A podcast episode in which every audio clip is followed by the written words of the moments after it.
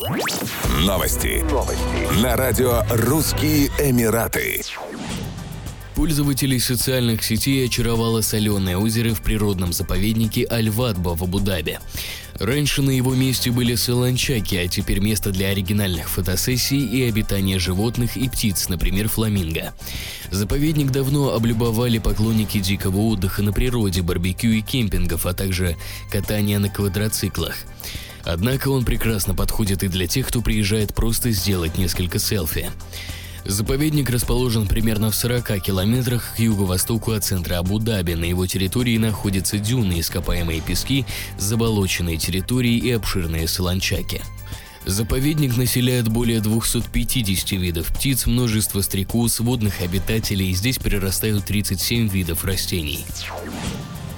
Министерство кадровых ресурсов и эмиратизации Объединенных Арабских Эмиратов утвердило даты первых в 2021 году длинных выходных для работников частного сектора.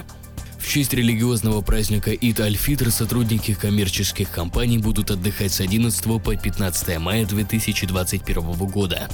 Ранее аналогичные даты выходных по окончанию священного месяца Рамадан были объявлены и для государственного сектора. Государственные служащие вернутся на рабочие места в воскресенье 16 мая. Традиционно Ид Аль-Фитр – это радостное время для встреч с семьей и друзьями, путешествий и походов по магазинам.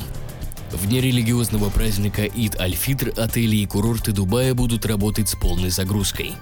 Как сообщили представители туриндустрии, уровень заполняемости достиг 80% максимального разрешенного в условиях реализации мер профилактики COVID-19. Еще больше новостей читайте на сайте RussianEmirates.com